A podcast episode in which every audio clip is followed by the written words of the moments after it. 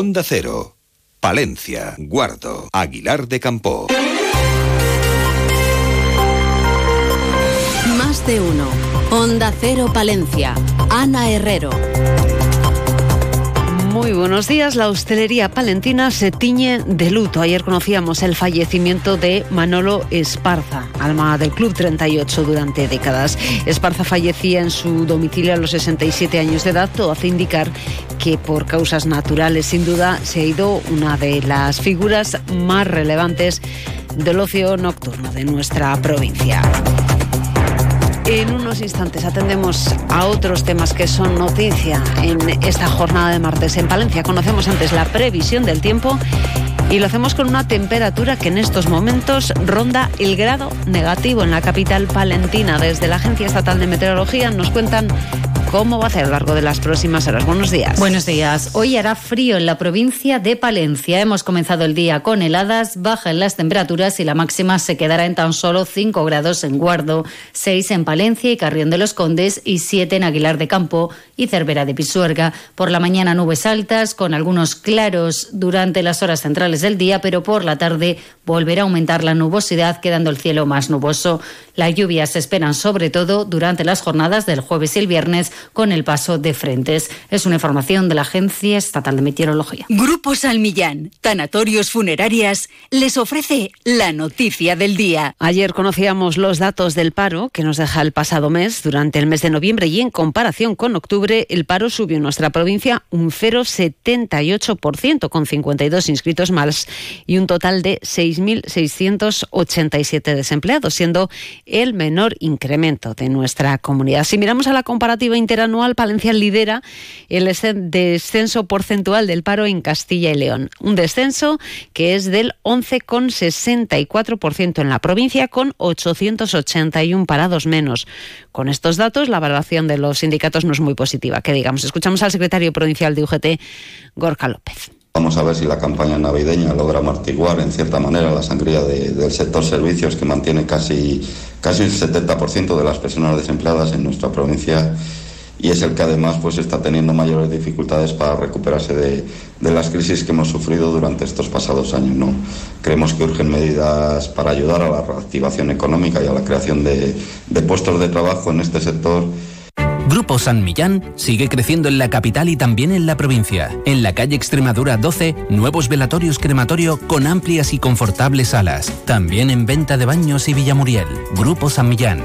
Siempre a su servicio las 24 horas del día en el teléfono 979 166 200. Y sin duda va a ser la imagen de la jornada. A las seis de la tarde se dará el pistoletazo de salida a la programación navideña en la capital con el encendido de las luces. Ayer el consistorio presentaba una serie de iniciativas con un marcado carácter económico para estas fiestas. La primera de las iniciativas se denomina El chocolate que nos une, el que el consistorio ha adquirido 5.000 estuches de chocolate estrapa.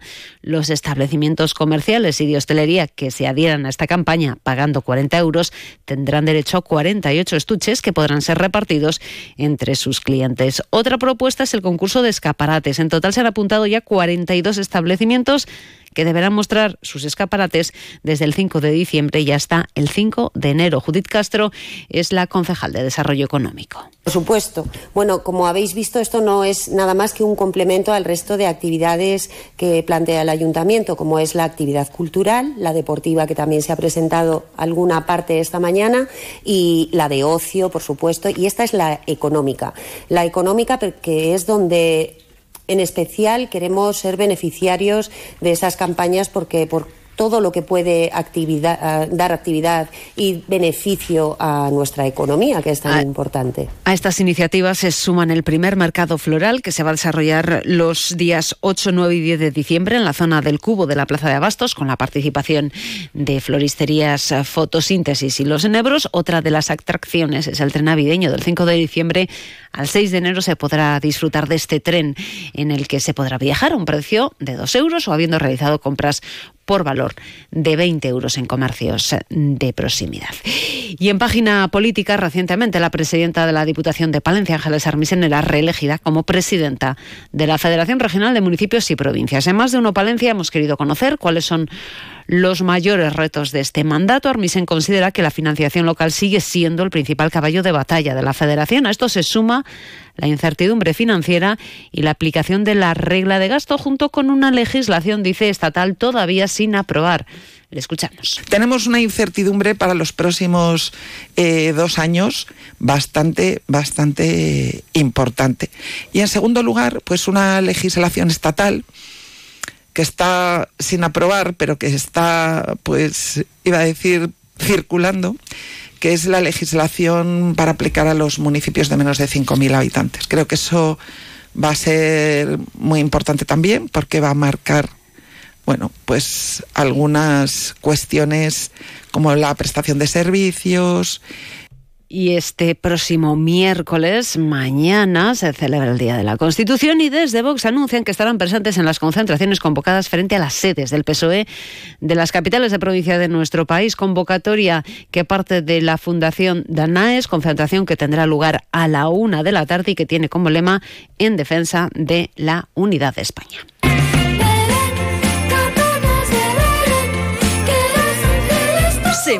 El Belén en la Diputación de Palencia. ¿Seguro que tu Belén es el mejor de la provincia? Pues enséñalo y concursa. Hay más de 2.000 euros en premios y cinco modalidades. Familiar, entidad, Nobel, el más original y el Antonio Lafuente. ¿A qué esperas? Inscríbete ya y envíanos las fotos antes del 14 de diciembre a concurso provincial de.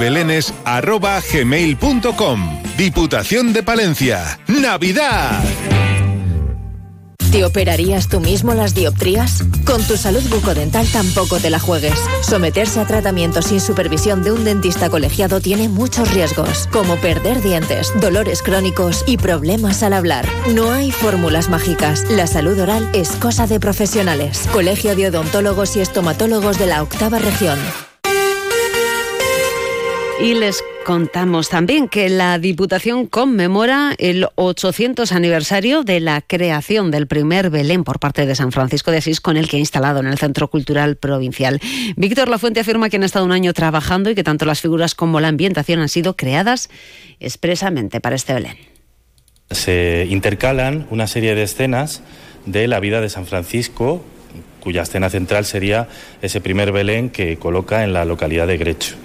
Para representar esas escenas nos hemos basado en cuatro cuadros famosos que se han reproducido fielmente tanto en las figuras que nos ha hecho el maestro belenista Juan Manuel Griñán a partir precisamente de esas fotografías, como de los escenarios que hemos construido nosotros. Otro de los belenes instalados por la Diputación se puede visitar en la oficina de turismo con la Basílica de San Juan de Baños como escenario y el tercero vuelve a ubicarse en el hall del Palacio Provincial. Y miramos a esa última carrera del año, la San Silvestre en la capital, que este año va a ser solidaria, inclusiva y adaptada. Ayer se presentaba e intentará alcanzar los 7.000 inscritos. En esta ocasión, además de esas tres salidas que se han establecido en otros años en función del nivel de los corredores, habrá una salida inclusiva para una carrera de 200 metros. Desde Galletas Gullón también participan con una silla adaptada. Javier Urbón es el director de Relaciones Institucionales de Galletas Gullón. Y yo creo que el lema que pone aquí un desafío es una oportunidad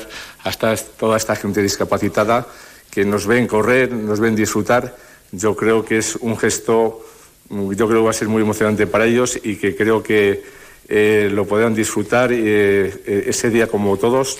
La inscripción online ya está abierta, se podrá hacer hasta el 25 de diciembre. Les recordamos que la actualidad local y provincial vuelve a esta sintonía a las 12 y 25, lo hace en más de uno Palencia Julio César Izquierdo. Hoy con qué protagonistas. Martes, aquí continuamos. Hoy conversaremos con Judith Castro Gómez, eh, concejala de Impulso Económico, Identidad Cultural y Actividad Físico-Deportiva en el Ayuntamiento de Palencia, pero también vamos a estar muy atentos a las actividades de esta jornada en el Aguilar Field Festival y tendremos a Verónica Serna en el ámbito de las emprendedoras, entre otras cuestiones, a partir de las 12 y 25, Radio Cercana. Buenos días. Nosotros terminamos, alcanzamos las ocho y media. Pasen un buen día. Ocho y media de la mañana, son las siete y media de la mañana en Canarias. Más de uno.